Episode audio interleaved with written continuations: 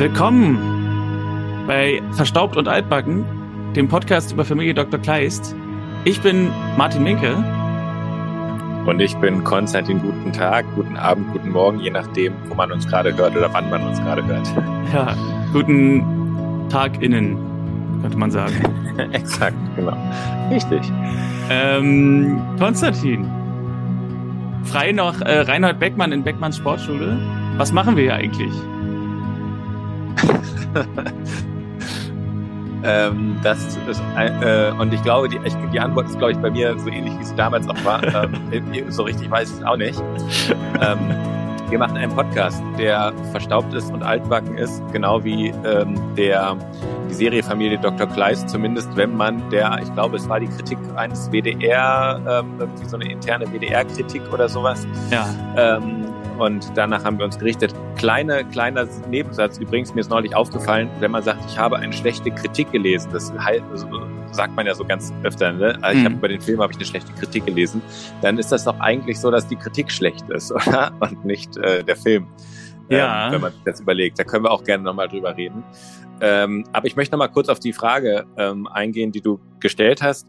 Ähm, ein bisschen genauer, wie wir, wie wir dazu kommen. Woher dein Interesse an dem Podcast und an der Serie rührt, weiß ich nicht ganz, außer dass ich von deinem Film- und Serieninteresse genau weiß.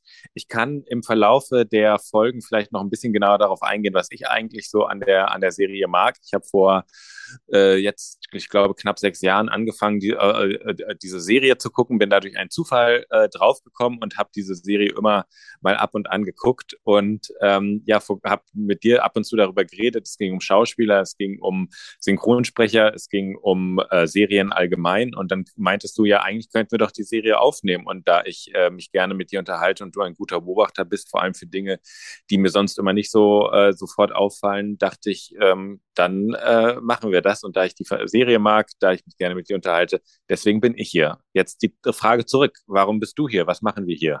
Ja, also bei mir ist es einfach so, also ich habe also vielleicht sollten wir kurz erklären, was wir überhaupt machen. Also wir haben vor, ja. in diesem Podcast jede Folge Familie Dr. Kleist zu gucken. Familie Dr. Kleist ist eine Serie, die lief auf ARD, glaube ich, im ersten.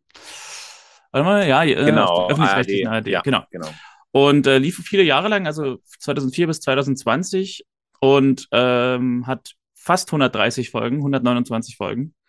Und äh, wir wollen jede einzelne Folge ansehen und uns über jede einzelne Folge unterhalten. Das sind bei mir, wenn ich Podcasts höre, eigentlich auch immer meine Lieblingspodcasts, also rein von der Art her, ähm, die, die sich über einen längeren Zeitraum mit einer Serie beschäftigen oder auch mit Sport oder Shows oder so und die dann eben intensiv analysieren und intensiv darüber reden. Und ähm, oftmals ist es so, wenn ich irgendwie mich zum Beispiel mit unserem gemeinsamen Bekannten Jonas treffe und wir irgendwie Star Trek gucken oder so, dass wir hinterher immer sehr interessante Gespräche über das haben, was wir gesehen haben. Und ähm, denn manchmal denke ich so, man müsste das eigentlich alles mal aufnehmen. Entschuldigung. Und diese ähm, Gespräche irgendwie später sich noch anhören. Denn später weiß man vielleicht manches selber nicht mehr, was man da besprochen hat, weil man an dem Abend zwei Bier getrunken hat oder so. Und ähm, deswegen, das war so die Idee dahinter, als du mir sagtest, äh, dass du diese Serie oft geguckt hast, Familie Dr. Kleist. Ich glaube, wir waren da irgendwie auf so einem Spaziergang und da meinte ich so, da müsste man eigentlich so diesen Companion-Podcast machen. Also dieses quasi möglich es ist quasi möglich für jemanden, die Serie zu gucken, eine Folge zu gucken und dann einen Podcast darüber zu hören, was ähm, diese Episode beschreibt und analysiert. Ähm, und das war eigentlich so ein bisschen das, dass ich sowas auch gerne mal machen wollen würde. Und das ist jetzt ausgerechnet Familie Dr. Kleist ist eine Serie, von der ich noch nie auch nur eine Episode gesehen hatte.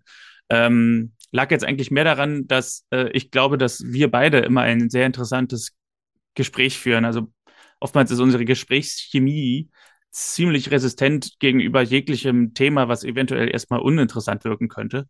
Und ähm, deswegen ähm, denke ich mir so, das könnte eigentlich ganz spaßig werden, auch wenn ich sozusagen mich auf was völlig Ungewisses einlasse.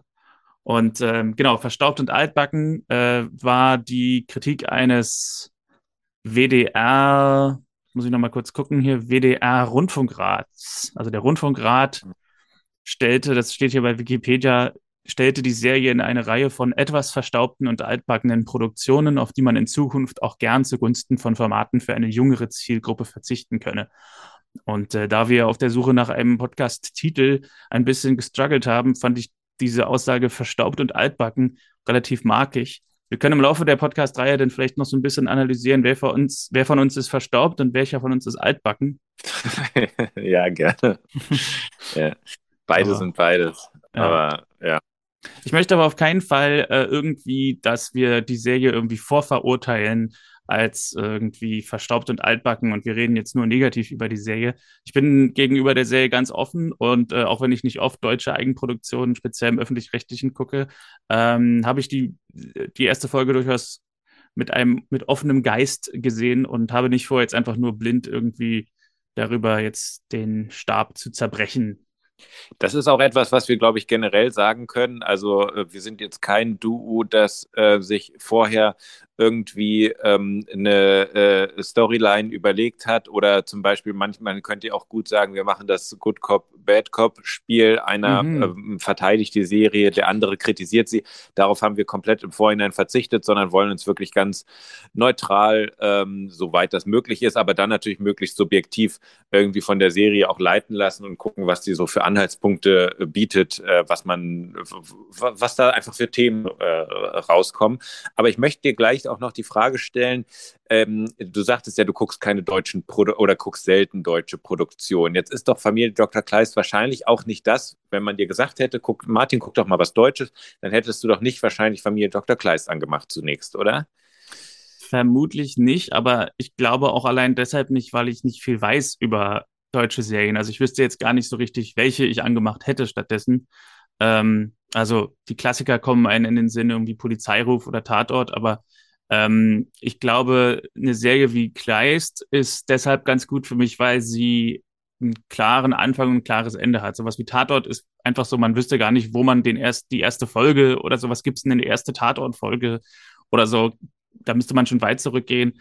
Und, ähm, und es ist halt auch noch andauernd. Also bei Kleist ist es sehr praktisch, dass man sozusagen auf eine feste Anzahl an Episoden zurückschauen kann und ähm, nicht das Gefühl haben muss, wir begeben uns jetzt hier in die Reise ins Ungewisse und irgendwie äh, haben eventuell noch 50 weitere Staffeln, sondern wir wissen genau, wir haben diese 100, was hatte ich gesagt, 129 Episoden ähm, und ähm, danach ist, ist Schluss im Wesentlichen. Es sei denn, wir entscheiden uns dazu, noch weiter mit einer anderen Serie zu machen.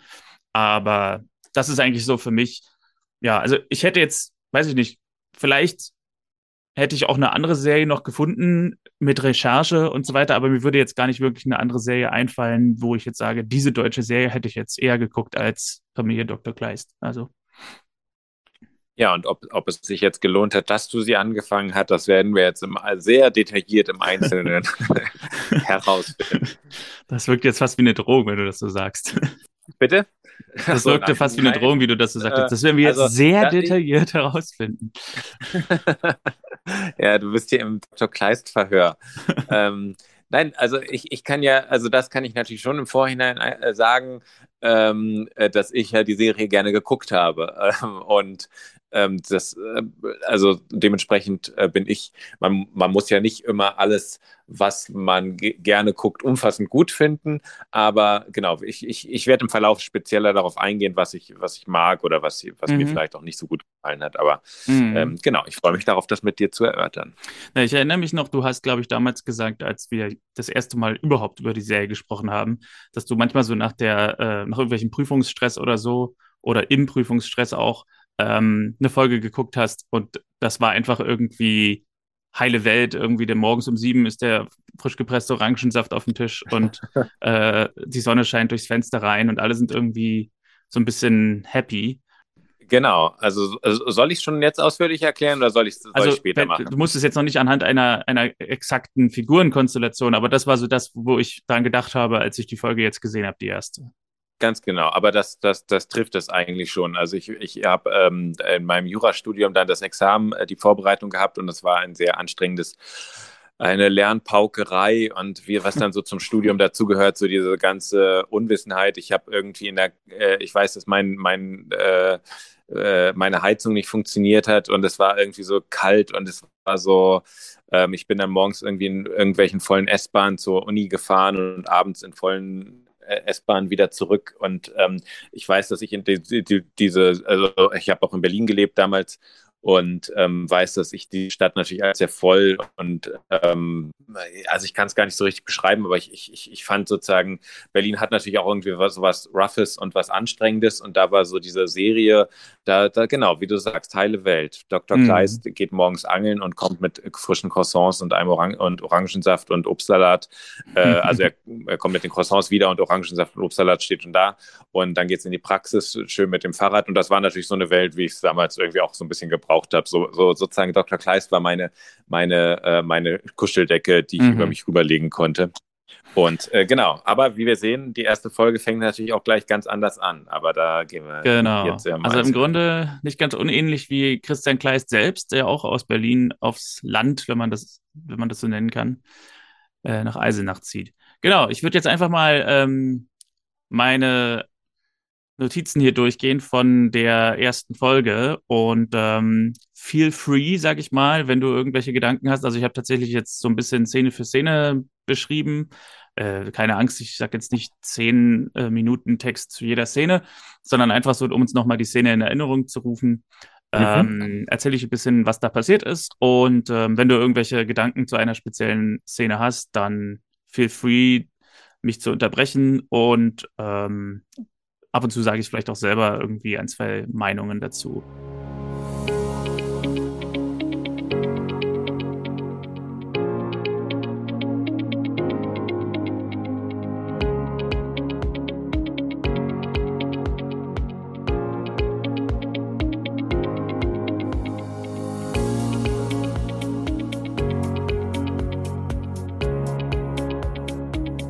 Die erste Szene ist eine, wir, wir öffnen die Folge im Krankenhaus und wir treffen zum ersten Mal Dr. Christian Kleist. Und da fand ich schon ganz lustig, dass ich immer angefangen habe zu schreiben Kleist äh, in meinen Notizen, bis ich dann irgendwann feststellte, die heißen ja fast alle Kleist. Also ich muss irgendwie ein bisschen präziser sein, präziser sein. Ähm, deswegen dann also Christian Kleist, gespielt von Francis Fulton Smith. Und ähm, dieser kriegt im Krankenhaus einen Anruf von seinem Onkel Johannes, der gespielt wird von Ulrich Pleitgen. Der gibt ihm Geburtstagsglückwünsche und er soll mal wieder nach Eisenach kommen. Im Gespräch ähm, kommt oder wird deutlich, dass er seit drei Jahren nicht mehr dort war. Und äh, ja, wir sehen eigentlich das typische, den typischen Alltag von Dr. Christian Kleist im Krankenhaus. Ähm, ein Kollege überreicht ihm einen Brief, äh, darin steht, dass 20 Betten zu streichen sind. Äh, große Aufregung, aber es geht dann erst einmal mit Blumenstrauß und glaube auch irgendwie so Pralinenpackung oder so zum Auto, denn Geburtstagsfeier steht an auf der Straße, geht Dr. Kleist, also Christian, ähm, mit seinem Kollegen nach Hause. Aber sie werden unterbrochen von einer Frau, die auf dem Dach steht. Und der Kollege, der nie irgendwie einen Namen bekommt, zumindest habe ich ihn nicht mitbekommen, ähm, erkennt auch von der Straße sofort von unten, das ist Nicole, seine Leukämie-Patientin, die Selbstmord gefährdet zu sein scheint. Und Konstantin, hier haben wir die erste, also ungefähr, ja nein, zweite Szene in Familie Dr. Kleist.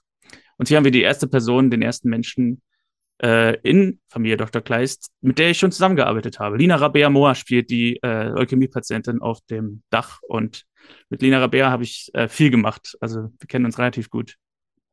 Das äh, ist ja lustig. Ist, wusstest du das, bevor du Folge 1 auch nee. anfängst, oder stand die plötzlich quasi auf dem Dach und du dachtest, ach, ähm, jetzt, jetzt, äh, die kenne ich. Auf dem Dach habe ich sie noch nicht gleich erkannt. Ich war, also ich habe halt parallel, während die Folge lief, immer gleich geguckt, wer spielt wen, weil ich mir das immer gleich aufschreiben wollte.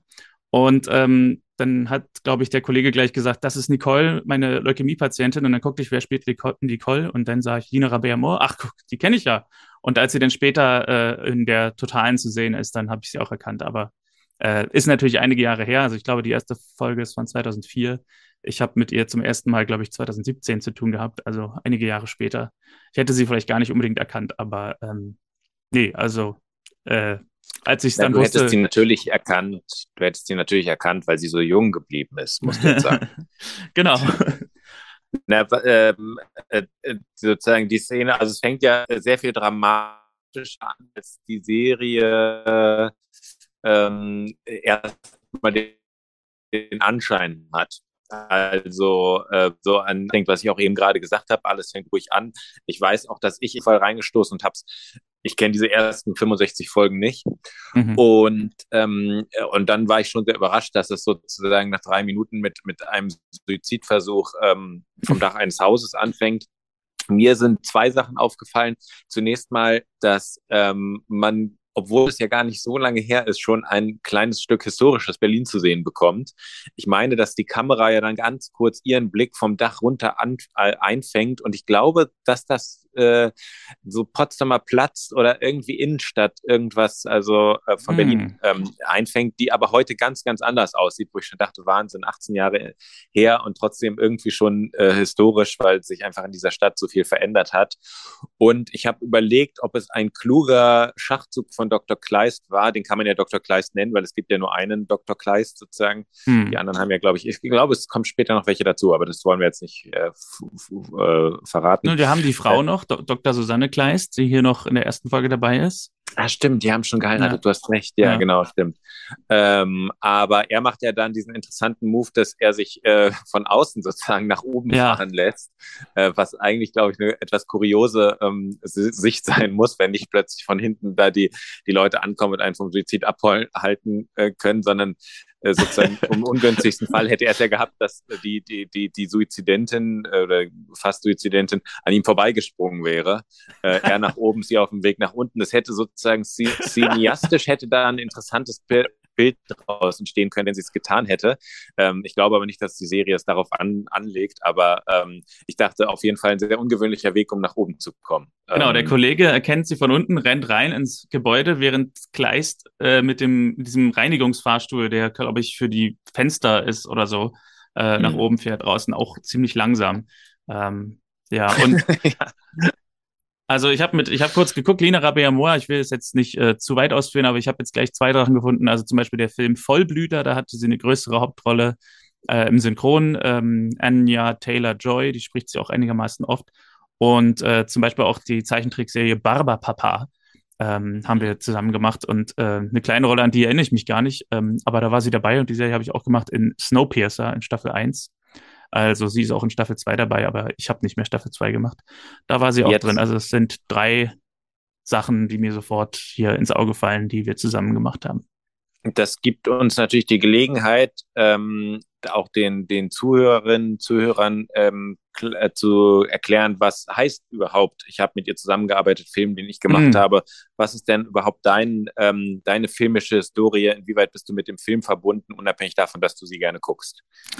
Genau, das sollte man vielleicht dann dazu sagen. Also äh, mein Beruf ist Synchronaufnahmeleiter. Also ich bin äh, dafür zuständig, dass äh, bei zu synchronisierenden Projekten äh, die Sprecher einerseits ausgewählt werden, dass die Entscheidung treffe ich nicht alleine, sondern mit äh, anderen Leuten zusammen und dass diese Sprecher, die wir dann wollen, auch äh, verfügbar sind und gebe dann auch die Termine durch, mache die Koordination mit anderen Aufnahmeleitern und mit von anderen Projekten dass jeder am Ende den Sprecher kriegt, den er will. Im Grunde so ein bisschen wie im Fußball der Kaderplaner, ähm, der die Spieler scoutet, verpflichtet und eben auch guckt, dass sie an die richtige Stelle kommen.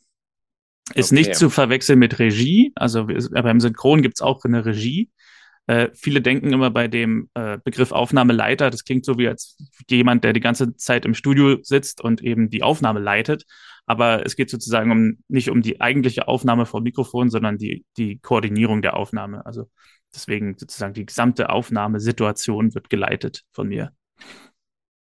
Wie darf man sich das vorstellen? Ist das ein, ein stressiger Job, bei dem man unbedingt gucken muss, dass man jetzt noch um 13 Uhr zwei Sprecher bekommt und dies, das? Oder ist es eher wirklich weite Kalenderplanung im Voraus? Äh, nee, ist nicht weit im Voraus. Also im, tatsächlich ist es so, das hat sich dahin entwickelt, dass äh, zumindest in der Berliner Synchronbranche die Termine einen Tag auf den nächsten gemacht werden. Es gibt zwar eine Planung für ähm, Serienprojekte oder Filmprojekte einige Wochen oder manchmal auch Monate im Voraus, aber die konkrete Planung, wer wann ins Studio kommt, passiert ein, zwei Tage vorher.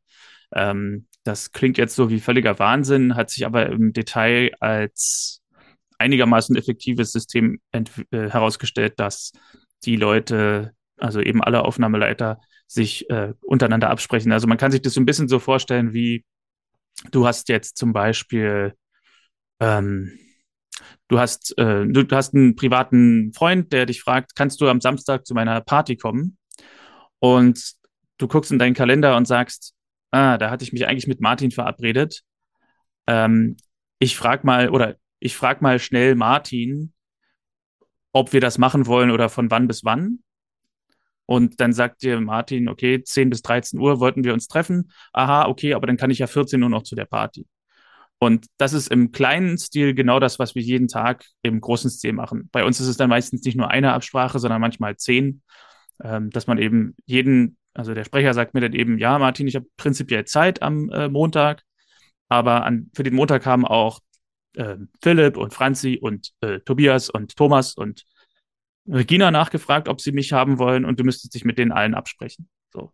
Und ähm, dann ist es eben ein riesiges Abstimmen und Absprechen von Terminen und am Ende hat hoffentlich jeder den Sprecher zu der Zeit, wie er ihn oder sie braucht.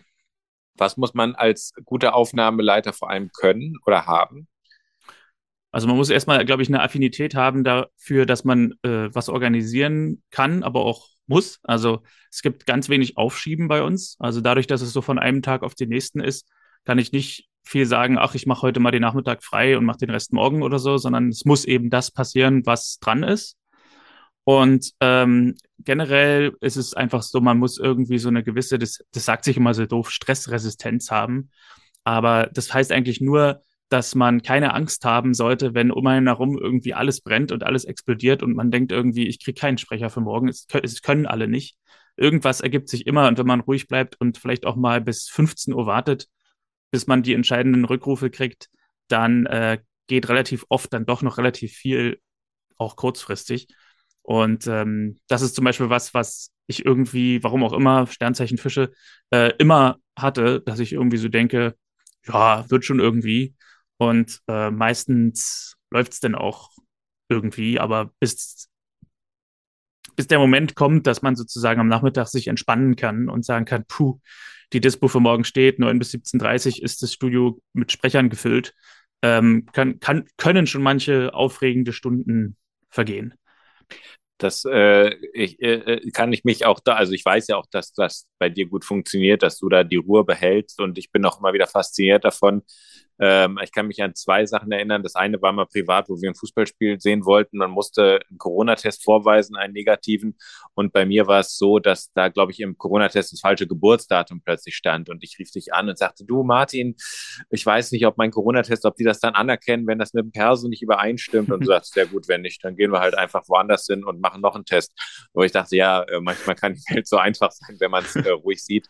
Und ich kann mich auch noch an einen anderen Tag erinnern, wo du mal, wo du mal das Problem hattest, hattest, dass klar war, dass du am nächsten Tag ein Besetzungsproblem hast und du hast dann gedacht, okay, ich lasse es mal, äh, also am, am, es war ein Mittwoch und am Freitag entstand dieses Besetzungsproblem, dass klar war, du kannst das Studio nicht mit Sprechern ähm, füllen und was passiert am nächsten Tag, du hast es auf dich zukommen lassen und jemand ruft an und sagt, er braucht unbedingt noch ein Studio, kannst du äh, was freimachen bei dir und damit füllte sich sozusagen, also eigentlich musste doch, kann man vielleicht so ja. sagen, ein ähm, ein, ein guter Aufnahmeleiter, wie heißt dieses Spiel, ähm, wo man immer so die Fächer, ähm, wo immer die Balken so runterfallen, so Tetris? Ähm, Tetris, genau. Also eigentlich muss, muss man sehr guter Tetris-Spieler sein, glaube ich, als, als ja. Aufnahmeleiter, oder? Ja, Tetris, und ich packe meinen Koffer, äh, ein bisschen Memory und äh, ein bisschen Lotto ist auch dabei. Aber ja. Das äh, ist auf jeden Fall eine ganz gute Mischung. ähm, aber pass auf, jetzt mache ich einen ganz starken Bogen. Du musst also die Ruhe behalten, genauso wie Dr. Kleist bei dem Suizidversuch. Richtig. Und somit haben wir genau. wieder den Bogen zur Serie. Also Kleist fährt mit dem Reinigungsfahrstuhl nach oben. Ähm, Nicole springt halb und fällt halb.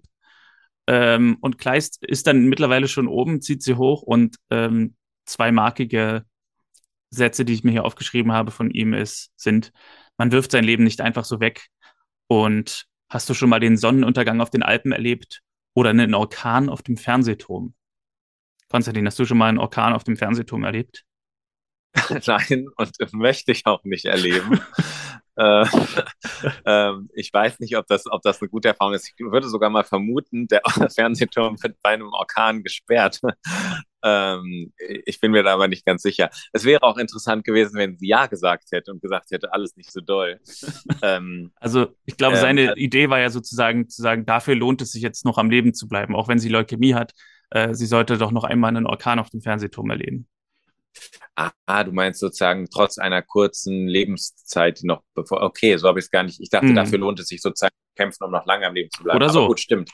Ähm, äh, kann man sozusagen doppelt sehen, ja. Ich meine, die, die, die wirklich, ähm, also wo er ja schon wirklich Herkulesmäßige Qualitäten beweist, ist ja, dass er quasi eine Person, die sich vom Dach stürzt und die vor allem auch ihn loslassen will dass mhm. er die, also es gibt ja normalerweise auch diesen Versuch, ähm, also es gibt ja immer also in, in Realität habe ich es zum Glück noch nie gesehen, aber in der äh, in Film dieses Motiv, jemand wird nach oben gezogen, das ist ja unfassbar schwer. Mhm. Also einen anderen Menschen nach oben zu ziehen, ist ja schon unglaublich schwer. Ich meine, es ist allein schon so, dass ähm, äh, äh bei, dass es ja eine spezielle Technik gibt, wie man Leute, die gerade ertrinken, rausholt, weil Leute, die ertrinken, sehr oft nicht äh, gerettet werden, sondern die andere Person auch mit runterziehen, weil sie mhm. unfassbare Kräfte entwickeln.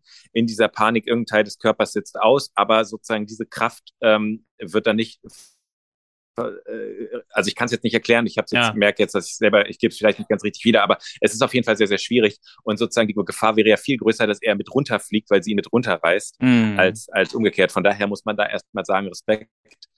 Und dass er dann sofort in die äh, sozialtherapeutische Maßnahme einsteigt. Ähm, ja, ähm, ja, also da sieht man schon mal sozusagen, worauf die Serie hinausläuft, genauso wie am Anfang, als er sich um eine Patientin kümmert. Er hat natürlich schon etwas sehr ähm, so, so, äh, er verkörpert natürlich eine, eine ganz spezielle Arztfigur auch, ähm, die, die, also so eine typische Arztfigur vielleicht auch, sagen wir so. Oder vielleicht eine Aber, ideale also ich habe den Fernsehturm, äh, eine ideale Arztfigur, genau. Ich habe den, äh, also du hast wahrscheinlich auch noch keinen äh, Orkan auf dem Fernsehturm erlebt, oder? Ich bin noch nie auf dem Fernsehturm gewesen sogar. Ach so, mhm. okay. Während äh, der Szene äh, gab es auch eine ähm, sozusagen einen Zwischenschnitt, ähm, in dem äh, die Kinder von ihm zu Hause gezeigt werden. Lisa und Peter, äh, sie nennen ihn Pete, glaube ich ja. immer, äh, gespielt von Pivi, Pivi mit Pivi? W. Ah, okay, Pivi. Genau, Pivi. Ja. Mit äh, Marie Seiser gespielt, äh, spielt Lisa und David Bode spielt Pivi. Und seine Frau Susanne, gespielt von Susanne Hoss. Susanne spielt Susanne. Und äh, sie bereiten sich auf eine Geburtstagsüberraschung vor. Und nach dieser Krankenhausszene kommt er dann auch nach Hause. Ähm, ihm werden von hinten die Augen verbunden und er wird ins Auto gesteckt und sie fahren mit ihm mit verbundenen Augen zu einer Überraschungslocation. Ähm, hier habe ich da mir auch einen. da habe ich mir auch einen Satz aufgeschrieben von dieser, äh, der, weil ich hatte schon so ein bisschen mitbekommen, wie die Folge im Grundsätzlichen weitergeht. Also einfach, weil das so die, also die Grundsituation, was passiert mit dieser Familie und wie reagiert dann er darauf, hatte ich schon so mitbekommen und deswegen hatte ich mir so manche ähm, Sätze aufgeschrieben als Dialog, die ich in dem Zusammenhang ganz interessant fand. Eben eben den Satz von ihm, man wirft sein Leben nicht einfach so weg. Und hier, Lisa, das Leben ist gut zu dir. Ähm, zwei, zwei Sätze, die dann interessant sind im Kontext der späteren Ereignisse in dieser Folge. Ja. Äh, sie kommen also in ein leeres Haus. Äh, äh, da steht nur ein Tisch mit ein bisschen Deko und so Geburtstagsdeko. Und die Familie zeigt ihm ein Schild, auf dem steht Gemeinschaftspraxis Dr. Christian Kleist und Dr. Susanne Kleist. Man sieht hier, er ist Internist und sie ist Kinderärztin. Ähm, Im Wesentlichen schlägt die Familie vor, dass sie dieses Haus kaufen könnten und eine eigene Gemeinschaftspraxis eröffnen könnten. Sie könnten oben wohnen und unten arbeiten und zum 1. Juni einziehen. Ähm, er sagt zwar, okay, ihr habt das einfach ohne mich entschieden, ähm, aber sie sagt, nein, es ist noch nichts gekauft. Der Makler kommt um 18 Uhr, aber sie hat schon mit der Bank gesprochen und letztlich ähm, willigt er ein, das Haus zu nehmen und der Joke der Szene ist dann, dass sie die Torte zu Hause vergessen haben. Das macht aber nichts, meint er, denn trinken wir eben Champagner. Was dachtest du erstmal bis hierhin zu der Szene? Es geht ja dann noch mit, mit einer kleinen äh, Sache weiter, aber es ist ja schon äh, ziemlich interessant, dass sozusagen die Familie äh, einfach mal so sagt, ja, hier, de deine Geburtstagsüberraschung ist, wir treffen uns 18 Uhr mit dem Makler und ähm, wir haben hier dieses Haus und wir sind alle dafür, es zu kaufen. Was sagst du denn dazu? ja, es zeigt auch hier wieder historisches Berlin. Ähm, das ähm, kann man sich äh, heute irgendwie, äh, heute wäre das bestimmt irgendwie so, äh, würden ah. die hohen Kaufpreise oder so eine Rolle spielen. Ähm, also auch äh, wieder etwas äh, verrückt, dass, ähm, äh, dass die Familie Bescheid weiß, also wirklich, dass die Kinder es auch geheim halten. Und ähm, ja, ich, es, es ist halt eine sehr romantische Szene. In, in Realität ähm, kann man, hätte ich glaube ich auch so diese Doppeldeutigkeit, dass ähm, wenn man jetzt sagen würde, ähm, oder also ja, wenn man mir jetzt sagen würde, okay, um 18 Uhr kommt der Makler, da würde ich mich glaube ich schon so ein bisschen überfallen, äh, äh, würde ich mir überfallen vorkommen. Ähm, zumal äh, also wenn, wenn, wenn es jetzt geheißen hätte, okay, wir können, diese Wohnung können wir haben und wir können den Termin mit dem Makler machen, du kannst dir das vorher nochmal anschauen, in Ruhe alles, dann äh, wäre es, also so fand ich es schon natürlich so ein bisschen sehr drastisch, aber es zeigt ja die Liebe der beiden zueinander, mhm. dass die Liebe dieses Paares, dass sie sozusagen ja auch so ein bisschen wahrscheinlich dann wie eine Einheit funktionieren. Ich persönlich fände es ganz furchtbar, wenn ähm, ich eine Praxis hätte, die direkt unter meiner äh, Wohnetage ist mhm. und ich genau wüsste, weil es heißt ja auch an einer Stelle, ähm, heißt es ja unter, äh, direkt sozusagen, die Räume sind alle gleich geschnitten oder die Etagen. Also, dass ich genau wüsste, äh, zwei Etagen unter mir ist hier mein OP-Besteck und, mhm. äh, äh hier, und hier ist mein normales Besteck. Ähm, das äh, würde mir jetzt persönlich nicht gefallen, aber äh, das Geschenk wurde ja auch nicht für mich gemacht. Mhm. Aber ähm, mhm ich, äh, mich hätte es natürlich auch sehr interessiert, wo sie jetzt hingezogen wären, als jemand, der ja auch Berlin äh, interessiert ist, ähm, hätte, hätte ich es gerne gewusst. Ich nehme mal an, das andere war so ein bisschen die Charité oder sowas, aber das, das weiß ich ja, nicht. Ja, ja. Jedenfalls bekommt Anruf, äh, bekommt Susanne einen Anruf ähm, und wir hören einfach nur ihren Teil des Textes und da sind so Textzeilen dabei wie wie ist die Frequenz? Äh, sie fragt nach Blutwerten und am Ende sagt sie, ich bin in zehn Minuten da und sagt, es ist die Frühgeburt von gestern. Sie stoßen noch einmal zusammen an und sie sagt, sie hofft 18 Uhr wieder da zu sein und ähm, fährt ab von der Party zu ihrem Patienten, sage ich mal. Und äh, die nächste Szene ist ihre Autofahrt, äh, wo sie einen Handyanruf von Christian kriegt, dass er sich das Aus Haus angesehen hat. Der findet es total der Wahnsinn. Und sehr unvermittelt kommt von rechts quer auf die Straße ein Laster gefahren, der anscheinend auch ähm, gar nicht abbiegen will, sondern einfach auf die Straße fahren will.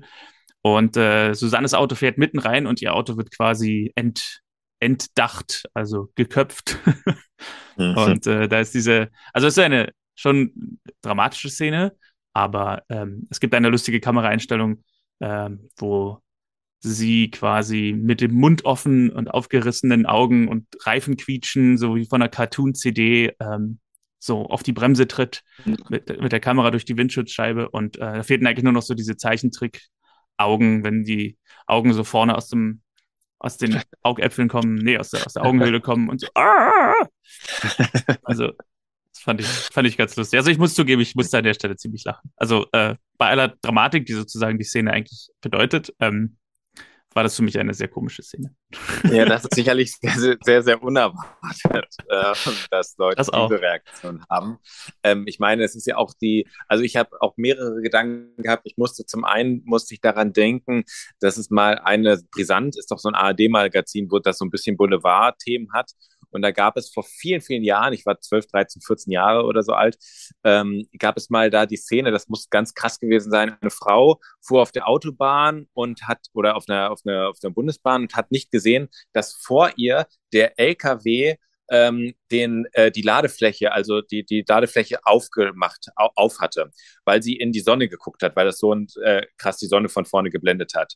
Und diese Ladefläche war exakt auf Höhe, wo sozusagen so bei uns so die Halshöhe ist. Mhm. Und sie hat so nach links gerade so gefahren, so dran vorbei, dass diese Ladefläche komplett durch ihr Auto so durchgerasselt ist in, auf Halshöhe, aber sozusagen rechts von ihr. Also wenn es einen Beifahrer gegeben hätte, dann wäre der komplett geköpft worden. Mm. Ähm, daran irgendwie denke ich da an diese Lkw-Unfälle. Ähm, ist natürlich auch total krass, dass es an seinem Geburtstag passiert. Mm. Und äh, also es ist natürlich sehr unschön, wenn der, wenn der eigene Geburtstag auch immer der Todestag der, der, der Frau ist. Das stimmt. Und, ja. ähm, und äh, natürlich kommen dann auch noch, also oft machen sich ja die, die Verwandten dann äh, Vorwürfe. Und man, also naja, das Problem wäre, glaube ich, hier, dass er so zwei Anknüpfungspunkte hätte. Ich weiß nicht, ob Telefonieren damals noch erlaubt war, aber sie telefoniert natürlich am, am, am mhm. im Straßenverkehr. Und er hat auch vorher gesagt, du kannst hier noch so ein bisschen Champagner, kannst du ja noch mittrinken. Mhm. Ähm, das wird wahrscheinlich oder hoffentlich keine nachhaltige äh, Einwirkung gehabt haben. Aber wenn sie vorher nichts gegessen haben und auf den Kuchen gewartet haben, den sie ja dann vergessen hatten, dann kann es natürlich, das kennt ja jeder, dass dann so kleines Gläschen auch schon mal ein bisschen wirkt. Ich ja. meine, der, der, der, ähm, vielleicht war sie wirklich abgelenkt. Ich habe die Szene nicht gesehen. Es wird ja auch nicht im Nachhinein geklärt, wer die Verantwortung hat für diesen Unfall. Aber Ah, ähm, ist natürlich ein Tragik, wenn man es ernst nimmt, nicht zu überbieten.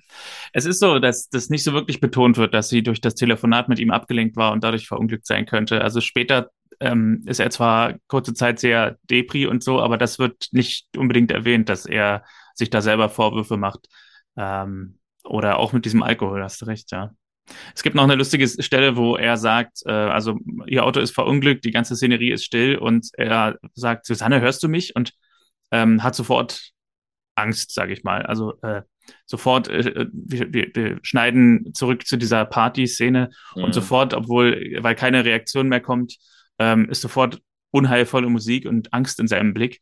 Ähm, da habe ich mir aufgeschrieben, geschrieben, im öffentlich-rechtlichen gibt es offenbar keine Handynetzprobleme. Ähm, also wenn ich irgendwie ja. mal jemanden nicht mehr höre oder so, dann denke ich nicht gleich, da ist was passiert, sondern denke ich, ah, Service, Wüste Deutschland oder was, welche Sprüche gibt es da immer? ähm, daran, ja, daran habe ich auch gedacht, aber wahrscheinlich wird der Crash zu hören gewesen sein. Ja, wahrscheinlich. Cut äh, nach Eisenach. Den Gedanken hatte ich auch. Ja. Zu Onkel Johannes. Also, soweit ich das verstanden habe, ist es der Onkel von Christian. Ja. Okay. Genau.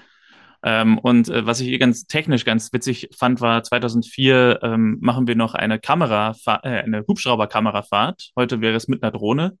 Ähm, dadurch wirkt das Bild so ein bisschen wackeliger als heute. Heute ist so solche Kamerafahrten mit den Drohnen ja immer wirklich so still, wie als würde man auf einem, äh, wie heißt es, Stativ stehen. Ähm, jedenfalls, wir treffen Johannes, den wir am Anfang schon gesehen haben in dem Telefonat, und der kriegt Besuch von Inge, von der wir zu diesem Zeitpunkt noch nicht wissen, wer es ist. Äh, Uta Schorn spielt sie. Und äh, sie würde gerne mit ihm Kaffee trinken und Kuchen essen, aber er geht gerade auf eine Expedition in eine Tropfsteinhöhle und schreibt dann einen Artikel. Ähm, zwei, drei interessante Dialogzeilen. Also ich habe die Konstellation zwischen den beiden Figuren noch nicht so ganz verstanden, aber das wird sich in den nächsten Folgen sicherlich noch ergeben. Aber diese Figuren äh, wirken auf den ersten Blick erstmal sehr eigentümlich, weil es sind offensichtlich keine, ähm, keine Eheleute. Und dennoch sagt sie, naja, ich schau mal nach deiner Wäsche, ich war ja die ganze Woche nicht da. Und äh, er sagte, naja, nee, die Wäsche habe ich gemacht mit 60 Grad und so, aber es stellt sich heraus, er hat die Wäsche nicht getrennt. Also etwas seltsame Konstellation, dass da jemand kommt, eigentlich gerne Kaffee trinken wollen würde, Kuchen gebacken hat. Er will aber auf eine Expedition, aber sie schaut dann mal nach seiner Wäsche. Ähm, wie auch immer, das Telefon klingelt, sie geht ran und äh, wir hören es nicht. Also Christian teilt ihm sozusagen für den Zuschauer unhörbar den Tod der Frau mit. Und äh, dementsprechend spielt Ulrich Pleitgen hier dann eben in die Kamera diese, diese Trauer. Den Schock. Ja, den Schock. Und ähm, wir, wir schneiden nochmal zurück nach Hause in die Wohnung von, von Kleists, wo äh, alle am Trauern sind und der kleine Sohn die Torte mit den Händen zerschmettert. Und äh, Christian umarmt ihn und sagt, ich möchte auch um mich schlagen, aber ja, es nützt nichts. Und Lisa möchte gerne eins von den T-Shirts haben von Susanne. Das ist ja, das ist ja etwas, was, was mich, glaube ich, als Schauspieler ärgern würde, wenn eine leckere Torte ist, die dann aus filmischen Zwecken ähm, äh, mm. vernichtet werden muss. Um, ähm, da würde ich, glaube ich, als, als Kuchen- und Tortensüchtiger, äh, ja, mit mir könnte man sowas nicht machen. ähm. Ja. Aber wie geht's dann weiter? Also wir sehen in der Nacht Trauer. Genau, in der Nacht sehen wir alle gemeinsam auf dem Sofa übernachten, auf dem ausgeklappten. Und hier finde ich sehr witzig bisher, wie wörtlich der Tonschnitt ist. Ähm, äh, das war eben auch schon mit diesem Reifenquietschen so. Und ähm, hier ist es so, dass nachts die Kirchturmglocken in Berlin schlagen. Das äh, finde ich ganz süß. Also, ähm, weiß nicht, an welcher Ecke in Berlin man so gar ja. keinen Verkehr hört und stattdessen eben die Kirchturmglocken in der Nacht. Ja, ja stimmt. War mir nicht aufgefallen, aber stimmt, hast du recht. Und äh, dann äh, landen wir auch schon auf der Beerdigung, wo ähm, nach dem sehr wörtlichen Tonschnitt ein sehr wörtlicher Bildschnitt ist, wo ähm, alle drei, äh, also Lisa, Pivi und Christian mit dem Onkel Johannes Arm in Arm nebeneinander stehen, also quasi wie fürs Poster. Ähm, und im nachfolgenden Gespräch ähm, Johannes sagt, er bleibt erstmal erstmal da, er fährt noch nicht wieder zurück. Christian weiß nicht, wie es weitergehen soll, weiß nicht, wie er es hinkriegen soll mit Kindern und Klinik. Und Johannes erzählt ihm, dass es ihm genauso ging nach dem Tod von Ulla und dass er sich Zeit nehmen lassen soll. Und er sagt, das Leben geht weiter. Und Christian sagt, nein, geht es nicht. Und Johannes sagt, doch, äh, es geht weiter, schau mich an. Ähm, dann geht's wieder nach Hause, wieder in die Wohnung. Und das war jetzt die erste besondere Szene für mich, denn äh, Christian kommt in das Zimmer von Lisa und Lisa sitzt auf dem Sofa vor einem Hertha BSC-Schal. Damit dir das aufgefallen ist. Nein, das ist mir nicht aufgefallen. Lustig, nee. äh, weil kurz davor, vielleicht war ich auch noch zu sehr in anderen Gedanken, weil kurz davor war es für mich speziell, weil ähm, ich den Friedhof kenne, auf dem mm. ähm, und da auch schon öfter gewesen bin. Und du kennst ihn, glaube ich, auch, wenn du, ähm, wenn er dir aufgefallen ist. Und zwar, wenn man ähm, meine alte Wohnung, die ja in der Nähe vom S-Bahnhof Yorkstraße ist, wenn man den anderen Ausgang nimmt, als den, den du zum Beispiel zu mir immer genommen hast, mm. da kommt ja direkt dieser Friedhof. Also dieser Friedhof ist zwischen Bahnhof Yorkstraße und Julius-Leber-Brücke gelegen. Ah. Auf der linken Seite mit der, mit der S-Bahn von, von der Stadt aus äh, kommend, äh, nach auswärts fahrend. Ähm, und äh, genau, von daher kannte ich den, der eignet sich auch sehr gut. Da liegen auch Rio Reiser, die ähm, Gebrüder Grimm liegen da, also ein sehr bekannter Friedhof, auch ein sehr schöner Friedhof. Und ja, wenn ich gewusst hätte, dass da auch äh, die fiktive Frau Dr. Kaleist liegt, dann ähm, wäre das, hätte mir das auch, äh, äh, hätte, hätte ich das vorher auch auf jeden Fall daran gedacht, wenn ja. ich äh, da, da lang gelaufen wäre. Aber okay, sie hat, also wir haben es offenbar mit einem Hertha-Fan zu tun. Ja, also äh, beide Kinder scheinen Hertha-Fans zu sein. Dann später in, also in, in Eisenach dann schon äh, gibt es auch eine Szene, wo ähm, der Junge irgendwelche Bilder von der Mutter anguckt und als Christian dazukommt, diese Bilder dann so minimiert und dann das Wallpaper von ihm ein Hertha-Logo ist, Hertha BSC. Also äh, sind offenbar beide Hertha-Fans oder zumindest Sympathisanten. Und ähm, Peter fragt, also er liest da irgendwie so eine Beileidskarte und äh, fand ich einen ganz schönen Kindersatz, so, was soll das überhaupt bedeuten, Beileid? Das wird auch gar nicht weiter mhm. beantwortet, mhm. aber fand ich irgendwie ganz, ganz süß. Ja, stimmt. Ging mir auch so. Ähm, dann kommt Johannes rein, fragt, ob er was tun kann. Äh, manchmal hilft reden, aber Lisa meint, nein, die einzige Person, mit der ich am besten reden konnte, ist tot. Und ähm, wir schneiden wieder nach Eisenach bei Johannes zu Hause und das Telefon klingelt, Inga geht ran und Johannes ist in Berlin und telefoniert mit Inga, meint, ihnen gibt es immer noch sehr schlecht und zwar noch Schulferien, aber sie wollen nicht raus. Und Inga schlägt dann vor, sie doch einzuladen und mitzubringen sie ist da, sie kann helfen. Ähm, und ähm, off-camera wird diese Entscheidung und diese, dieser Vorschlag dann gemacht und diese Entscheidung getroffen und wir schneiden von dieser ziemlich dunklen, auch so äh, lichtmäßig ziemlich dunklen Szene äh, auf eine Straße von oben und die Autofahrt durch eine schöne Landschaft, ähm, wo dann offenkundig die Familie unterwegs ist nach Eisenach. Und ähm, hier haben wir auch den ersten, ähm, also die Familie fährt mit so einem, mit so einem Familienauto eben und äh, wir haben einen Autostand mit einem Motorrad. Äh, und dieser Autostand mit dem Motorrad, also ich nehme es mal vorweg, wir haben in dieser Episode einige Stunts. Ich fand eigentlich einen Stunt gut in dieser Episode. Dieser hier gehörte nicht dazu. ähm, der Autostunt ja. war so ein Motorradfahrer, der so, äh, äh, ja, so ein bisschen nah ans Auto fährt, einmal kurz ins Schlingern gerät und äh, damit es ein bisschen dramatischer wird, hat man das dann im Zeitraffer etwas schneller abgespielt. Also ähm, für mich jetzt nicht so überzeugend. Ähm, na gut. Eine technische Petitesse. Lisa sagt, der hat sie wohl nicht alle. Und äh, hier habe ich mir schon aufgeschrieben, möglicherweise ein wichtiger Charakter unter dem Helm. Und ähm, ich weiß nicht genau, ob es so gemeint ist, dass wir später einen anderen Motorradfahrer, der dann tatsächlich auch ähm, einen Unfall baut, äh, ob das derselbe gewesen sein sollte wie der hier. Aber möglich ist es zumindest. Ja, ziemlich wahrscheinlich sogar, oder? Sonst hätte das mm. irgendwie so gar keinen dramaturgischen ähm, Sinn. Ja. Mm. Wir machen einen kleinen Spaziergang durch das Städtchen und ähm, wir haben hier so einen seltsamen Moment, wo Lisa irgendwie fast so ein bisschen fatalistisch anmerkt.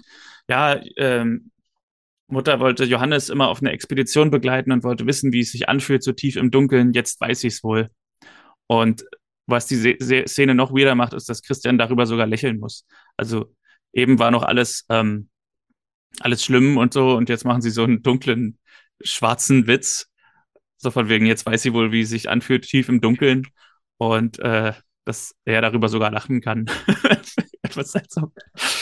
Ja, er hat, äh, er hat eine relativ eigene, ähm, also irgendwie kann sich die Folge nicht ganz darüber entscheiden, ähm, er, also äh, die, die, die, die Trauer wird ja mehr angedeutet oder dieser existenzielle Verlust.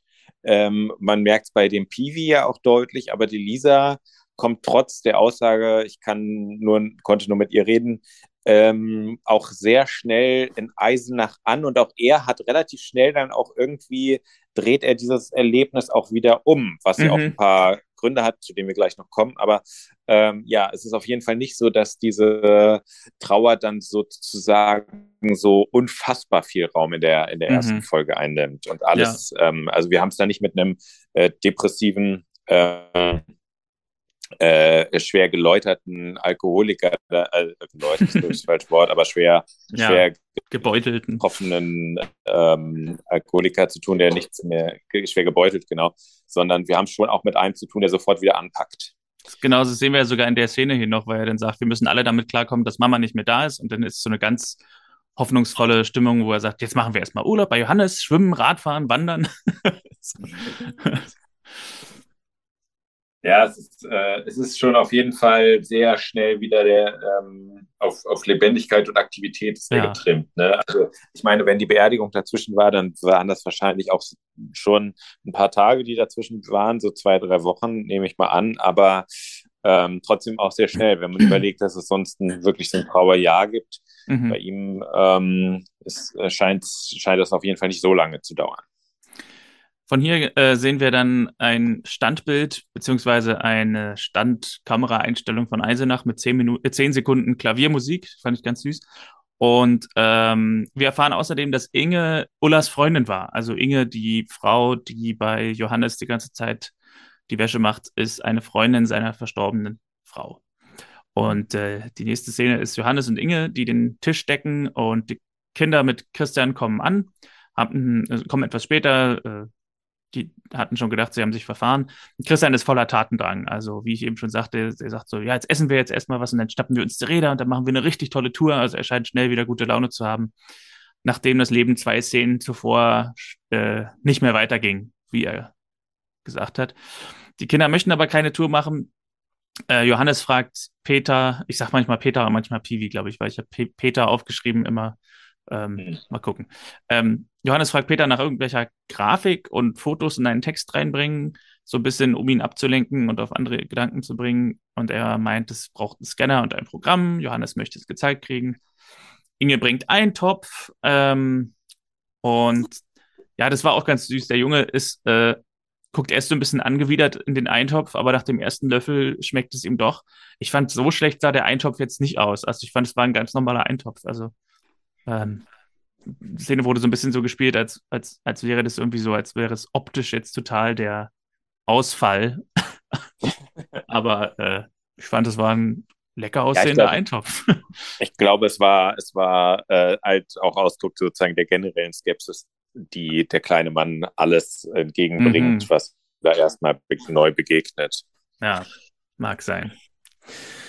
Von hier gehen wir auf die Straße von Eisenach, wo Christian eine Parklücke weggeschnappt wird und wir treffen Frau Marlene Holstein, die aus dem Auto aussteigt. Gespielt übrigens von Christina Plate, mit dessen, mit deren Bruder ich ganz viel zusammengearbeitet habe, Sven Plate. Mhm. Ähm, der oft mein Regisseur war. Mit, übrigens bei der Serie, wo ich vorhin erwähnte, dass Lina Rabea Mohr da eine der Hauptrollen war, äh, Barber Papa, hat Sven Plate die Regie geführt. Also die Verbindungen nee. sind da. Okay. sie steigt jedenfalls aus, sagt, sie will nur was abholen und er hat so eine ganz, ganz witzige Performance oder Darbietung von einer Zeile, wo er so sagt, na gut, ich warte eben.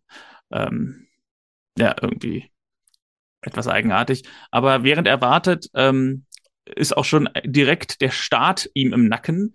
Eine Polizistin äh, steht hinter ihm und sagt, er parkt in der zweiten Reihe und es sind 15 Euro und in Eisenach darf man niemals in der zweiten Reihe parken. Und ähm, die Stimmung verändert sich aber auch sofort wieder, denn sie wird auf einmal ganz freundlich und sagt, sie geht davon aus, dass er lernfähig ist. Und ähm, als er wegfahrt, als er wegfährt, äh, kommt auch Marlene zurück und die beiden Frauen schauen ihm so ein bisschen hinterher und ähm, Marlene fragt die Polizistin, kennen Sie ihn? Und sie sagt, nein. Und wie es aussieht, werde ich ihn auch nicht kennenlernen. Er ist bestimmt schon wieder auf dem Weg zurück nach Berlin. Und Marlene sagt zu der Polizistin, nur nicht den Mut verlieren, da kommt bestimmt ein anderer. Also das ist jetzt wirklich heile Welt. So die netteste Polizistin der Welt, die noch mit anderen fremden Frauen auf dem Bürgersteig quasi Männergeschichten bespricht. Äh, das war wirklich heile Welt, aber auch nicht unsympathisch so. Also man kann sich das ja so vorstellen, dass es in kleinen Städten irgendwie so ein bisschen familiärer zugeht. Na, wir können ja auch die, ich, ich wage mal eine sehr gewagte Gegeninterpretation. Wir haben es in dieser kleinen, unscheinbar wirkenden Szene mit der ganzen Tragödie und Dramatik des Lebens zu tun. Und zwar ähm, ist es so, dass äh, er ja das erste Mal, also er hat schon vorher wieder Lebenslust, aber, und das fand ich wirklich eigentlich ganz schön, dieser Moment, wo ihn so ein bisschen der, der Schlag trifft, äh, dass er feststellt, die Dame, die ihm den Parkplatz weggenommen hat, irgendwie gefällt sie ihm. Also irgendwas löst diese Dame ja in ihm aus. Mhm. hat irgendwie ein, ein, ein sympathisches Wesen und ähm, macht auf jeden Fall Eindruck auf ihn. Und ähm, ja, und er guckt ihr hinterher, achtet ja deswegen auch nicht auf die Polizistin. Die Polizistin wiederum findet ja sofort Interesse an, an Dr. Kleist, hat allerdings als gewissenhafte Polizistin auch sein Kennzeichen schon ähm, beachtet aber ähm, so dieses, äh, das, das, das kurze Glück in ihren Augen, das aber sofort davonfährt, ich sage, das ist das wahre Drama des Lebens. Mhm. Äh, Na gut. nein, also natürlich ein bisschen sehr, nein, das ist jetzt ein bisschen zu gewagt, aber sozusagen an sich, wir haben es ja hier mit zwei, zwei, ja, ähm, äh, äh, äh, Ur, äh, nee, wie kann man sagen, Blitzverknallten sozusagen hier zu tun, ähm, die aber beide noch nicht, ähm, ja, äh, wo, wo, wo es nicht erfüllt ist. Mhm. Ja, ich habe auch ähm. aufgeschrieben, zwei mögliche neue Love Interests. Ja, genau. Also ja. Da, da geht ja einiges ähm, ab eigentlich in der Szene. Aber ja, es ist eine kurze Szene trotzdem. Ja, ja. Ähm, von hier sehen wir Johannes, der äh, in Peewees Zimmer ein Layout zeigt, was nicht so gut aussieht und Peewee hilft ihm mit irgendeinem gebrannten Computerprogramm an einem aus heutiger Sicht alt aussehenden Laptop. Ähm, mittlerweile ist Christian auf dem Fahrrad gelandet und äh, hält in der Landschaft an und setzt sich am einem Holztisch mit Blick über die Stadt so an die Straße.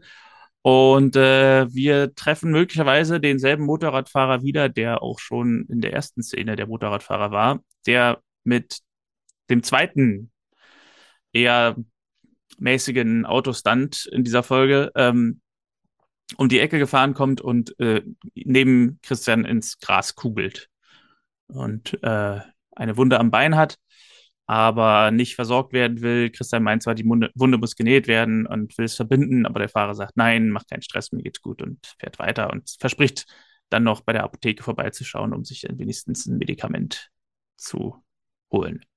Also für mich der kontrollierteste Stunt aller Zeiten, dieser Motorradstunt. Der sah im Grunde aus wie ein halbwegs, äh, halb, äh, ein halbwegs, äh, wie soll man sagen, ein halb actionorientiertes Absteigen vom Motorrad.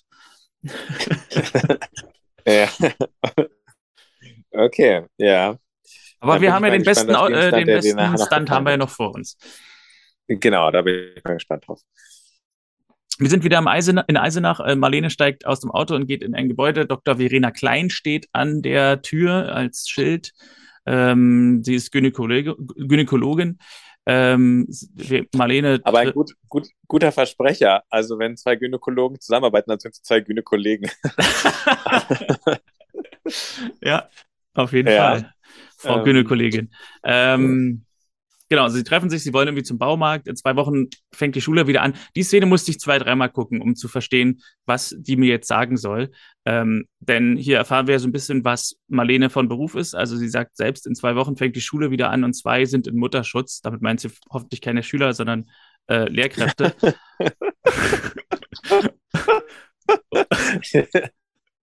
ja. ja. Und, äh, und Und der, ähm, ja, wollen wir wirklich hoffen. Und der, der, der etwas einfacher zu entschlüsselnde Teil in dieser Szene ist, bei dem Treppabstieg äh, kommen die beiden Frauen an einer nicht vermieteten Praxis vorbei. Und ähm, der, der Dialog ist in etwa sowas, ach, ist die Praxis immer noch nicht vermietet? Nein, dabei wäre es doch äh, so notwendig. In der ganzen Innenstadt gibt es keinen Internisten. Und direkt danach ist der Schnitt auf Christian, ähm, der wieder nach Hause kommt. Das war äh, sozusagen nicht gerade subtil, aber ja, effektiv. Aber ja, die, die Stränge laufen schon. Das wird auch im genau. weiteren Verlauf so bleiben, sehr deutlich aufeinander zu. Aber wenn, wenn, ich mit meiner Mutter Filme gucke, dann ist es manchmal so, bei solchen offensichtlichen Schritten, äh, Schnitten sagt sie dann oft sowas wie, aha. So, ja. so dass wenn, einem, wenn wirklich jedem klar ist, worauf ja. das hinausläuft.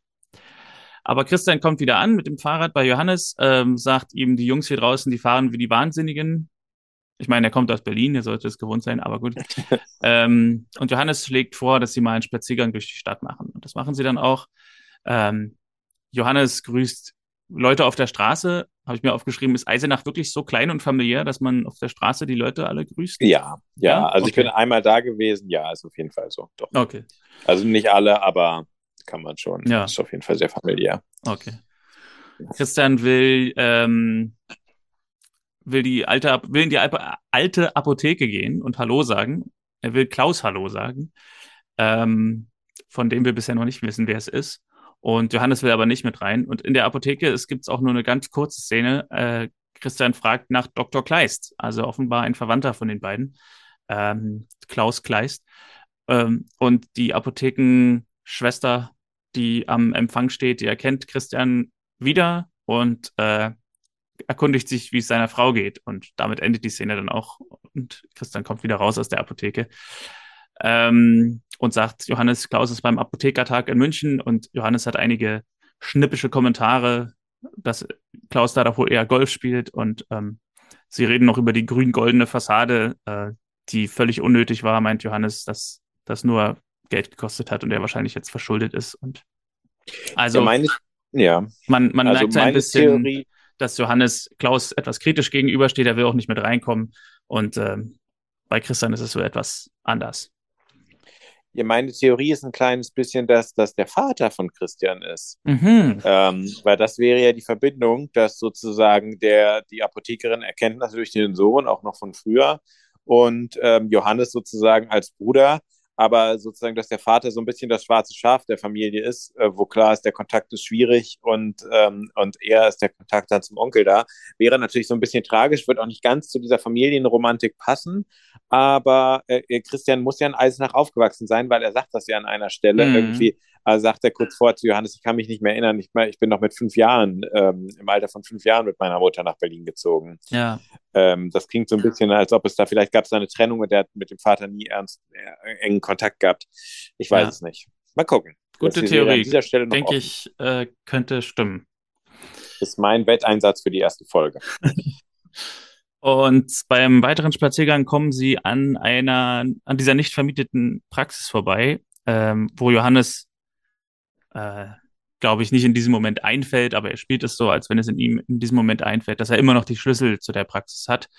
Und er erzählt so ein bisschen, dass der alte Arzt ähm, Geldprobleme hatte oder so und da deshalb bis zum Tod arbeiten musste, also nicht wirklich Rente machen konnte. Und Johannes macht ihm so ein bisschen schmackhaft, ob äh, er nicht die Praxis übernehmen will. Also Johannes meint, Christian könnte die Praxis übernehmen. Sie sei sehr schön, ist eine erstklassige Lage. Und er sagt, ihr wolltet doch immer eine eigene Praxis haben. Und ähm, ähm, Susanne und du wolltet immer eine eigene Praxis haben. Und Christian sagt, ja, Susanne und ich, aber ohne sie geht es nicht. Und was hier auch noch entscheidend ist, ist, dass ähm, wir im Hintergrund äh, auf der Straße wieder den Motorradfahrer sehen. Und äh, Christian erkennt ihn wieder, meint, na, es scheint ja alles in Ordnung zu sein. Und Johannes erkennt ihn auch und sagt, ja, das ist Gregor Holstein. Und äh, hier könnten dann für gewisse findige Zuschauer schon die Lampen angehen, denn Holstein ist natürlich der gleiche Nachname wie auch Marlene Holstein, die Autofahrerin, die Christian den Platz weggenommen hat, die Parklücke weggenommen hat. Mhm. Dann äh, machen Marlene und Dr. Klein irgendwie den Boden. Ich weiß nicht genau, da kenne ich mich zu wenig aus. Irgendwie einer fegt, einer streut Sand. Ich habe es nicht ganz kapiert. Äh, sagen irgendwie, ja, einen Campari würde ich schon nehmen. Sie macht Campari und trinkt davon so etwa einen Milliliter, bevor sie sagt, na ja, ich muss dann mal los. Ähm, typisches Fer Fernsehtrope, so dass irgendwie Getränke und Essen nie zu Ende gegessen werden, sondern immer, immer angenippt und dann stehen gelassen. Mhm. Ähm, und wir sehen unseren Motorradfahrer wieder, der ankommt und sich hinter der Tür versteckt und dann Marlene mit dem Besuch überrascht. Und es stellt sich eben heraus, es ist ihr Sohn, Gregor, der in der Firma gerade nicht so viel zu tun hat, wie er sagt, und ein paar Tage frei machen könnte. Und ähm, nur ein Bier trinken will und ein Brot essen will. Und Marlene fragt ihm, wie geht's dem Vater? Und er meint, gut, er ist im Trainingslager, fühlst du dich noch wohl bei ihm schon okay? Also es ist so ein bisschen wird so ein bisschen angedeutet, dass mit dem Vater und dem Sohn irgendwas ist, was sie eventuell entzweit hat. Ich weiß auch nicht, ob ich ganz der Geschichte glaube, dass in der Firma nicht zu viel zu tun ist und er ein paar Tage frei machen kann. Ähm, könnte eher sein, dass er so ein bisschen schwänzt. Ja, stimmt. Marlene sieht jedenfalls die Wunde, die beim, äh, bei, bei dem Motorradunfall passiert ist und Gregor meint genauso wie vorhin, das ist nicht schlimm. Sie will äh, Verena zurückholen, aber er will gar nichts. Finde ich übrigens lustig, dass äh, sie mehrfach äh, eine Gynäkologin holen will, um irgendwelche Wunden anzugucken. Ich weiß nicht, mhm. äh, wie die Ausbildung bei Ärzten ist, dass jeder Arzt irgendwie eine Wunde versorgen kann wahrscheinlich, aber ähm, das scheint mir dann doch weit außerhalb des äh, Zustellungsbereichs, nee, wie heißt es, äh, Zuständigkeitsbereichs zu sein. Also, aber wie auch immer. Ja, ich, ich glaube aber, dass es hier waren es ja erstmal, glaube ich, wirklich die Basics, äh, die da gefragt waren. Das war die, die, die nahestehendste medizinische mhm. Fachperson, die da ähm, äh, zur, die da war. Aber jetzt kommt ja noch eine zweite ins Spiel. Na, ich finde vor allem, was ich noch dazu sagen wollte zu der Szene, finde ich immer, fand ich extrem seltsam, dass äh, diese, dass beide Seiten, also sowohl Gregor, der Sohn, als auch sein Umfeld irgendwie extrem stark auf diese Wunde zu reagieren scheinen. Also beide, beide auf zwei Seiten einer Extrem. Also das Umfeld reagiert sehr stark und dass es mega schlimm sei. Und äh, dass er da so einen Kratzer hat, während Gregor immer so beinahe panisch bei dem Gedanken reagiert, dass jemand ihm dabei helfen könnte. So. ja, stimmt. Es ist fast so, als ob er sozusagen sich nicht legal in diesem äh, Gebiet aufhalten würde und klar wäre, sobald irgendwer offizielles das feststellt, ähm, äh, äh, kriegt er ein Problem. Deswegen will er alles vermeiden, um irgendwie Kontakt, irgendwie, dass seine ja. Krankenkassenkarte irgendwo mal äh, gescannt wird oder sowas. Genau. Eigentlich, ja, ähm, ja, stimmt. Etwas, etwas merkwürdig. Ja. Ähm, von hier gehen wir zu Peters Zimmer bei Johannes, ähm, wo Peter auf der Terrasse liegt. Christian kommt rein und findet ihn erst nicht und bringt ihm dann einen Pudding oder bietet ihm einen Pudding an, obwohl, er, obwohl der Junge keinen will. Peter sagt, dass man hier viel mehr Sterne sieht und Lisa kommt auch dazu, hat sich das Schwimmbad angesehen, findet es eigentlich gar nicht schlecht. Und Christian schlägt vor, doch morgen mal ins Schwimmbad zu gehen, aber der Junge will eigentlich gar nichts machen, meint, es ist doch egal, was wir machen. Ähm, aber es gibt eine entscheidende kleine Sache hier. Christian fragt, na, sollen wir wieder nach Hause fahren? Und Lisa schüttelt den Kopf. Also, man möchte bleiben erst einmal in. Ja, Lisa hat sich schnell akklimatisiert. Genau, also die Was? scheint ja irgendwie auch so die Sportskanone zu sein. Sie hat jetzt schon das Schwimmbad angesehen. Und später äh, gibt es ja noch die Szene, wo sie alle möglichen Kampfkurse sich anguckt. Also Sportskanone. Ja. Und äh, in der, ich denke, es ist derselbe Abend, ähm, kommt Christian zu Johannes auf die Veranda. Die trinken ein Glas Wein und Christian sagt Johannes, er kommt nicht mehr an den Jungen ran, ähm, ja, weiß nicht, was er tun soll. Und Johannes legt ihm nochmal den Praxisschlüssel hin und sagt, er soll, sich, er soll sie sich wenigstens mal anschauen. Es gibt gute Schulen hier auch. Es gibt einen guten Patientenstamm in Eisenach. Und Christian meint aber, er will nicht vom Problem weglaufen. Johannes äh, meint, das äh, wäre das ja gar nicht, sondern es wäre einfach eine neue Umgebung, ein ganz anderes Leben könnte hilfreich sein. Und außerdem ist das halbe Haus leer, äh, seit Klaus weg ist.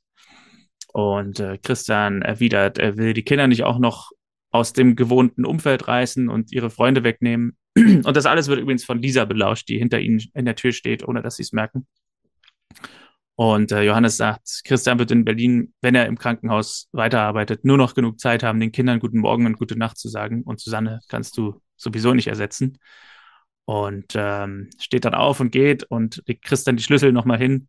Und im Vorbeigehen nickt Johannes Lisa so zu, als wenn sie eigentlich schon auf einer Wellenlänge sind, dass, dass Lisa eventuell, ohne dass die Kamera das eingefangen hat, mit Johannes schon besprochen hat, dass sie eigentlich lieber bleiben wollen würde. Und ähm, wie gesagt, sie hat die ganze Szene belauscht, aber geht dann doch hin zu Christian und fragt ihn, was für ein Schlüssel das ist, was sie wahrscheinlich schon weiß. Ja, es wirkt fast so, als ob, als ob ähm, äh, Johannes und Lisa das Überzeugungsteam sind. Mhm. Im Nachhinein wirkt das fast so, als wäre es von Anfang an ein abgekartetes Spiel gewesen. Er sagt, hier, kommt zu mir, äh, kommt vorbei. Und äh, also er sagt ja ganz am Anfang, kommt mal wieder generell vorbei, dann gibt es den Tod. Und dann sagt er, ja, kommt wieder vorbei. Dann läuft er natürlich ganz zufällig beim Spaziergang da vorbei, hat auch zufällig die Schlüssel noch in der Tasche. Mhm. Ähm, äh, Lisa kommt zufällig auch bei diesen Gesprächen. Die führen auch dieses Gespräch zufällig später noch, dass sie eigentlich äh, gerne da bleiben will, dass es hier so schön ist äh, äh, wenn, wenn Christian oben ist. Also die beiden wirken hier schon so ein bisschen so, als ob, ähm, als ob er vielleicht dann doch äh, ein Ansprechpartner für, also fast eine etwas ungewöhnliche Konstellation, was man eher den Eltern zutrauen würde, dass sie sozusagen vorher schon so ein bisschen Absprachen treffen und so wirkt das fast jetzt hier wie bei der ja, jungen Tochter mit dem Großonkel. Das wäre natürlich ein, ein, eine dunkle Enthüllung, wenn es in Wahrheit ein Komplott ist, äh, die Mutter zu ermorden, nur weil sie nach Eisenach ziehen wollen. Ja, äh, ich will nicht zu viel verraten, aber du denkst in die richtige Richtung. Nein. äh, äh, ja, vorher noch mit Alkohol schön. Ähm, genau. Äh, K.O.-Tropfen. Ja. Kann natürlich, genau. Äh, das ist weit hergeholt, aber was auch weit hergeholt scheint, ist, ähm, also diese Familie kommt sozusagen Wurzel, also ihre Wurzeln sind in Eisenach, was in Thüringen ist, also in der ehemaligen DDR. Und sie leben in Berlin im der sogenannten Hochburg des Atheismus. Aber dennoch sagt Lisa zu Christian, glaubst du, dass sie im Himmel ist? Und Christian nickt weinend. Das, das schien mir irgendwie für, also da schienen sie mir überhaupt keine Berliner zu sein. Ich will nicht sagen, dass es keine Gläubigen in Berlin gibt, aber so Ärzte in Berlin scheinen mir, also, also mhm. Ja, vor allem müssen sie sich jetzt mal entscheiden, ne? Also entweder ist sie unten in irgendeiner Höhle oder sie ist äh, oder sie ist im Himmel. Also Stimmt. es gibt sozusagen verschiedene Deutungsmuster, welchen Ort sie jetzt aufsucht. Ja. Ähm, und äh, ja, ja, die Szene sollte natürlich irgendwie nochmal symbolisieren, von wegen ähm, Mama ist nicht vergessen und äh, mm. es ist nicht so, dass sie zu, weil sonst wäre, glaube ich, die Gefahr, dass sie wirklich zu schnell in den Hintergrund rückt. Ja. Wir sind nochmal nachts in Eisenach. Äh, Christian fährt in Schlangenlinien Fahrrad zu der Praxis und schaut hoch, aber fährt wieder ab. Ich weiß nicht genau, was diese Schlangenlinien sollten, ob er hier betrunken sein sollte. Ähm, er hat nicht betrunken gespielt, er ist einfach so ein bisschen in, in, in Schlangenlinien gefahren, aber es war so ein bisschen komisch, dass er. Okay, ja, stimmt. Da habe ich gar nicht ja. drauf geachtet, aber ja. war, ja. Der nächste Morgen, Marlene will ihren Sohn Gregor wecken. Wer die Namen noch nicht so drauf hat, Marlene ist äh, Christina Plate, die äh, Mutter von dem Motorradfahrenden Sohn. Und diese Mutter will ihren Motorradfahrenden Sohn am nächsten Morgen wecken, findet ihn aber stattdessen im Bad kotzend. Und äh, im Stile von Gregor, wie er bisher sich so gegeben hat, meint er, ach, ist alles gut, ich brauche nichts. Und äh, der, der scheint, also schon im jungen Alter scheint er so diesen, diesen klassischen Opa-Starrsinn zu haben, von Opas, die dann irgendwie gar nichts mehr können, aber sagen, alles gut. Genau, ja.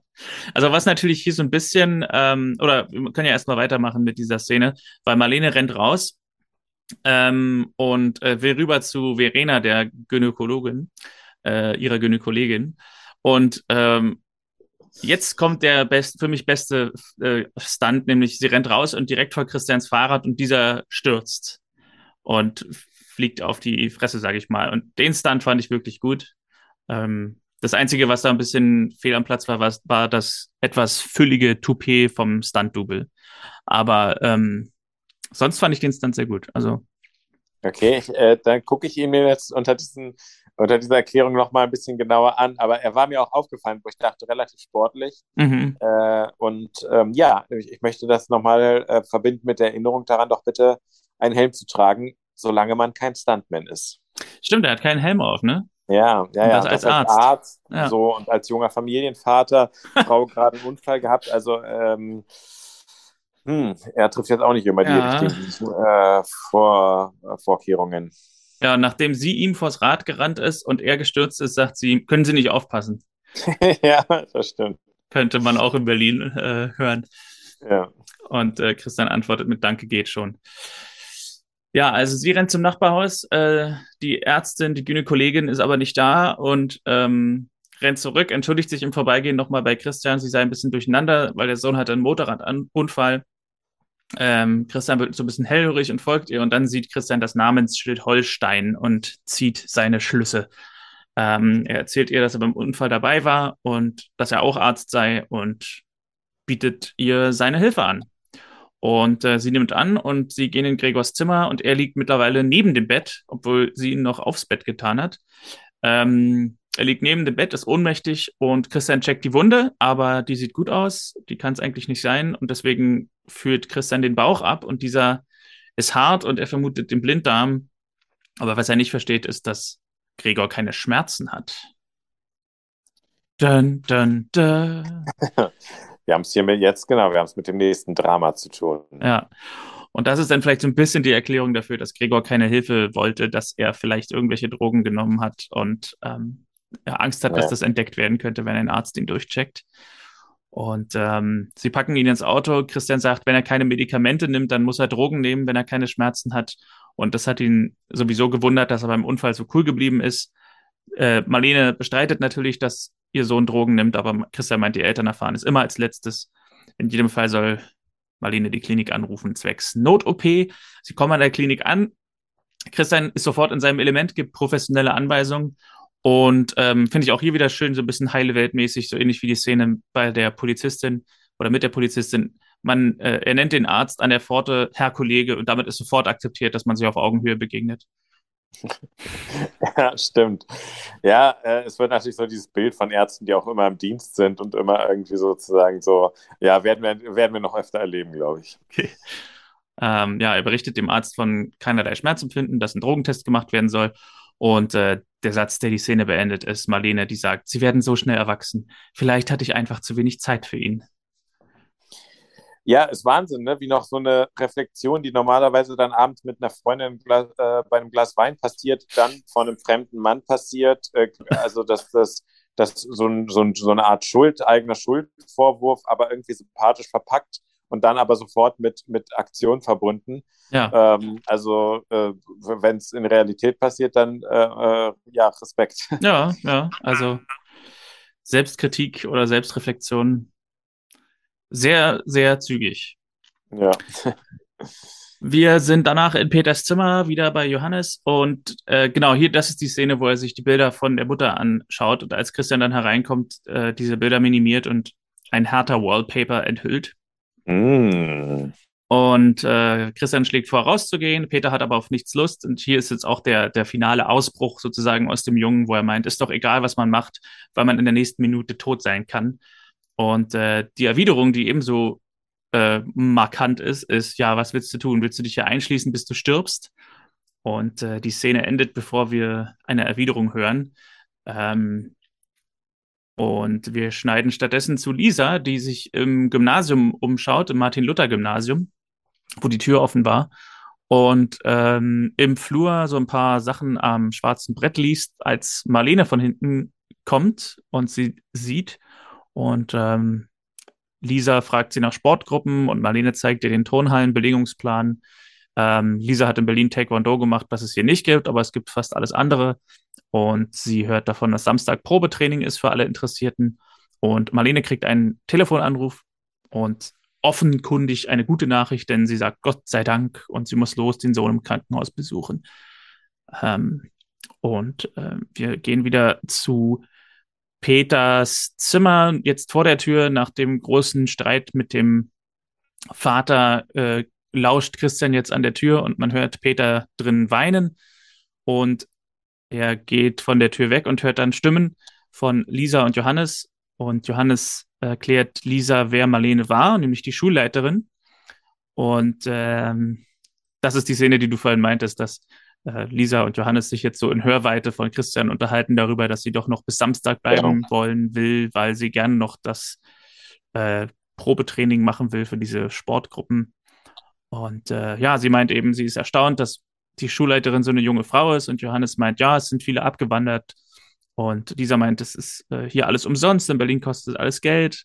Also im Grunde ist alles besser in Eisenach als in Berlin. Und äh, sie sagt eben zu Johannes, äh, dass sie ihren Vater überreden will, dass sie noch bis Samstag bleiben. Und sie sagt sogar, ihr gefällt es hier mehr als zu Hause. Also ihr gefällt es hier mehr als in Berlin. Und dann, aufgrund dieser Ereignisse, entschließt sich Christian, die Praxis sich doch mal anzusehen. Und während harmonische Saxophonmusik im Hintergrund spielt, ähm, Warum auch immer betreten Johannes, Lisa und Peter die Praxis. ja, das, das habe ich mich auch gefragt. Was machen die jetzt eigentlich da? Genau. Und äh, Christian sagt, wir könnten auch länger bleiben als bis Samstag, wenn ihr wollt. Und äh, voller Euphorie sagt Peter, ihm sei das egal. Und Lisa sagt, Mama hätte das hier bestimmt gefallen oder die Praxis bestimmt gefallen. Und als Christian das zu vermieten Schild abreißt von dem Fenster, sehen wir die Endcredits.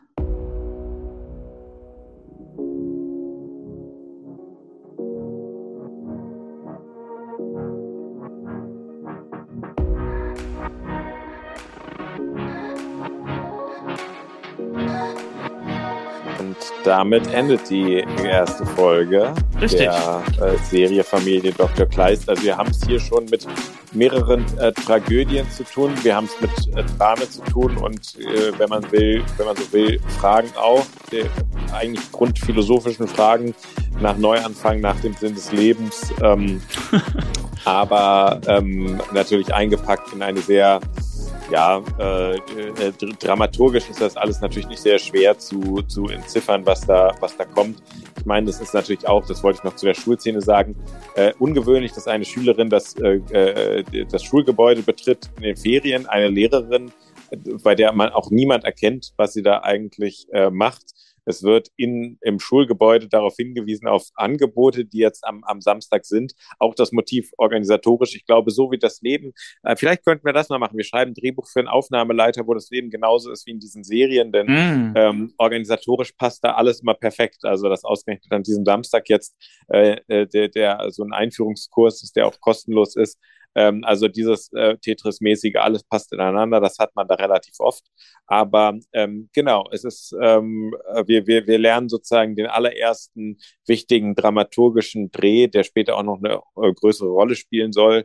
Ähm, äh, kennen sozusagen dieser, dieser Umzug der Familie und der, der Hintergrund dessen. Und ab dann, glaube ich, ich weiß es nicht, ich habe Folge 2 nicht geguckt, aber ich denke mal, dann verlagert sich der Schwerpunkt wirklich ja. nach. Wir werden sehen. Also ich fand halt äh, in der hinteren im hinteren Drittel dieser Episode fand ich vor allem diese Szene interessant, als Christian eben den äh, ohnmächtigen Gregor an der Klinik abgibt, wo man so richtig diese Krankenhausserien-Vibes bekommt, wo er richtig, wie gesagt, in seinem Element ist und, äh, und eben Anweisungen gibt und sagt, hier das und das und niedriger Blutdruck und kein Schmerzempfinden und so weiter, wo ich das Gefühl hatte, ah, darum, äh, oder nicht darum geht's hier, aber das ist jetzt irgendwie so die Figur, wie sie wirklich ist. Also quasi dieser, ähm, dieser etwas ja, emotionale Vater, der nicht ganz weiß, wo er mit seinen Gefühlen hin soll, der nicht weiß, wie das Leben weitergeht und so weiter, ist der eine Christian, aber der andere Christian ist der, der sozusagen ein ziemlich guter Arzt ist und der profi professionell ist und so. Und ähm, ich habe ja jetzt eine Folge gesehen. Du hast ein paar mehr gesehen. Aber ich hätte so, wenn ich jetzt die erste Folge gesehen habe, das Gefühl, okay, es läuft eigentlich darauf hinaus, wenn sich das dann alles mit dieser Praxis in, äh, in die Realität umgesetzt hat, dass, dass wir dann so ein bisschen so eine Arztserie bekommen, wo eben ein sehr sympathischer Mann in der Hauptrolle ist, der aber gleichzeitig auch sehr professionell ist und eben so ein bisschen diese ähm, Krankenhaus- oder Arztserien äh, ausstrahlt. Und dass nur die erste Folge jetzt so eine Tränenfolge ist oder so eine, wo ähm, man jetzt irgendwie besonders viel Emotion hat. Aber wir werden sehen. Also das, weißt du sicher mehr als ich, aber ja. ja. Du wirst sehen, es wird noch eine Menge Drama geben. Es wird noch eine Menge Drama geben, aber okay. wir wollen nicht zu viel vorwegnehmen. Ja. Ansonsten muss ich sagen, ähm, wie gesagt, ich habe mich da voll und ganz drauf eingelassen. Also ich habe nicht äh, die Folge gesehen, um sie zu hassen oder so, sondern ich habe äh, gesagt, ich bin jetzt ganz offen dem gegenüber und ich, es hat mir gefallen. Also ähm, wir werden das ja jetzt in einigen kleinen Dosierungen gucken. Und ähm, die Tage habe ich dann, also ich habe die Folge gestern gesehen, glaube ich. Äh, also einen Tag vor der Aufnahme und habe mir darüber eben die Notizen gemacht. Und ich habe mich dann richtig gefreut, darüber zu reden. Und ähm, auch äh, habe ich heute so gedacht, ach, ich könnte jetzt eigentlich schon die zweite Folge gucken. Und ähm, habe dann so gedacht, naja, obwohl, äh, lass uns mal lieber, äh, lass, es, lass die Eindrücke mal lieber frisch sein. Ähm, und habe mir die zweite Folge dann verkniffen. Aber ich fand's, äh, ich fand's angenehm, es waren nicht zu viele Szenen. Also ich habe mir äh, hier bei jeder, bei jedem Szenenwechsel so, ein, so einen kleinen Strich gemacht. Und ähm, das waren jetzt nicht 150 Szenen, wo irgendwie zwei Sätze passieren, nicht zu viele Schnitte, sondern viele, viele Szenen, die sich so ähm, gemütlich entwickeln und dann eben einen Anfang und ein Ende haben. Also man hat das irgendwie, es ist so, es lässt sich relativ leicht gucken. Und ähm, ja, also jetzt sicherlich nicht äh, Emmy-würdig oder so, aber ich fand es äh, absolut, ja, für, für die 45 Minuten absolut unterhaltsam und ähm, mal gucken. Also ich freue mich, die nächste Folge zu sehen. Schön. Na dann, äh, genau, ich habe auch gedacht, ach, jetzt könnte doch Folge 2 eigentlich passen, aber dachte auch, ich gucke so nach und nach. Mhm. Genau, also es war schon viel drin von dem, was, weshalb ich die Serie gerne gucke, außer dass, wenn man das mal wirklich erlebt hat, dass, dass äh, im eigenen Bekanntenkreis jemand stirbt, dass man natürlich die Heftigkeit äh, dessen auch wirklich kennt. Das ist natürlich immer wirklich eine, eine sehr dramatische, schlimme Sache. Das, das ähm, lässt sich natürlich nicht in so, einem, in so einer Serie äh, äh, wie bestürzend sowas ist, kann so eine Serie natürlich dann schwer darstellen. Aber ähm, genau, ansonsten hat es viel schon drin und ähm, genau, Folge 2 hält bestimmt auch wieder einiges für uns bereit. Äh, kann ich ja nochmal fragen, wie hast du denn die Serie gesehen und wo? Also, ähm, ich habe sie jetzt eben gerade am Fernseher äh, geguckt. Aber äh, in welchem Medium? Ähm, äh, du meinst sozusagen ja, Mediathek oder was? Mhm. Oder äh, mhm. YouTube habe ich geguckt. YouTube, okay. Und, und da äh, ist es auf. Äh, also, wie ähm, funktioniert das da? Irgendjemand hat es privat hochgeladen, Ach so, ich, die, okay. die, Videos. Genau. Ja. Und wie hast du es denn geschaut? Ich habe mir die erste Staffel für 13 Euro auf Amazon gekauft. Ah. Und ähm, die ist auch noch in Standard Definition, deswegen ist es etwas günstiger, weil 2004 noch kein HD war. Ähm, war, sah jetzt nicht weiter schlimm aus, aber in HD kosten die Sachen auch heute noch immer ein bisschen mehr. Also ja, 13,80 Euro oder so hat die Staffel 1 gekostet. Äh, alternativ hätte ich auch ARD Plus abonnieren können für sieben Tage gratis. Aber ich dachte dann, nee, ich glaube, da bin ich ja bei zwei Monaten irgendwie schon bei, bei doppelt so viel, äh, bei genauso viel wie Staffel 1. Und wir werden ja hier, hieran wahrscheinlich eine Weile sitzen. Also. Ja. Was ist vielleicht so das, was du jetzt gerne sehen würdest in der nächsten Folge? Gibt es irgendwas? Ähm, na, wir wollen natürlich wissen, wie es weitergeht mit Marlene. Und also es, es, sind ja schon viele, es ist ja erkennbar sozusagen der Beginn einer Story. Es ist mhm. ja, obwohl es ja sozusagen, es fängt ja mit einem Ende an, mit einem Lebensende und ähm, äh, dreht sich ja dann um in den Beginn eines neuen Lebens und den wollen wir natürlich, äh, also da bin ich mal, also ich bin mal gespannt auf so ein paar Sachen zum Beispiel, ah nee, das darf ich jetzt nicht, nee, ich darf es nicht ganz verraten, weil da würde ich jetzt ein bisschen was vorwegnehmen. Okay. Ähm, also ich bin erstmal gespannt, ob die nächste Folge quasi nahtlos ansetzt äh, und immer noch die Verarbeitung stattfindet oder ob wir quasi jetzt mit einem Zeitsprung in dieser fertigen Praxis sind, die fertig eingerichtet ist und er jetzt quasi der bekannte Landarzt ist. Und ähm, ähm, ich fände beides irgendwie interessant. Also ich fände irgendwie so Arztpraxis, Alltag fände ich interessant als Story, aber ich fände auch interessant, wenn es noch ein bisschen weitergeht, noch eine Folge länger mit dem, äh, mit dem Verarbeiten dieser, dieser Situation oder eben vielleicht, dass sie die Praxis einrichten und alle mithelfen und so. Und ich bin auch gespannt, Klaus Kleist kennenzulernen. Stimmt. Die Auflösung meiner Wette, dass er der Vater ja. ist. Und übrigens wird, äh, wird ja noch nicht so richtig erwähnt, was nun genau mit Gregor ist. Also, äh, ob er dann Drogen genommen hat oder was. Also, vielleicht gibt es auch da noch ein bisschen was Enthüllendes. Stimmt. Genau. Dann warten wir es ab. Wunderbar. Und ähm, äh, schauen wir mal, ob wir im, im, im äh, Laufe der Zeit ein gutes Schlusswort haben. Jetzt, glaube ich, bleibt es erstmal beim Normalen. Ah, das könnte man schön sagen. Äh, Im Sinne von Dr. Kleist sozusagen wünschen wir einen, einen schönen restlichen Tag und bleibt gesund. Bleibt gesund und wir sehen uns, hören uns in Folge 2.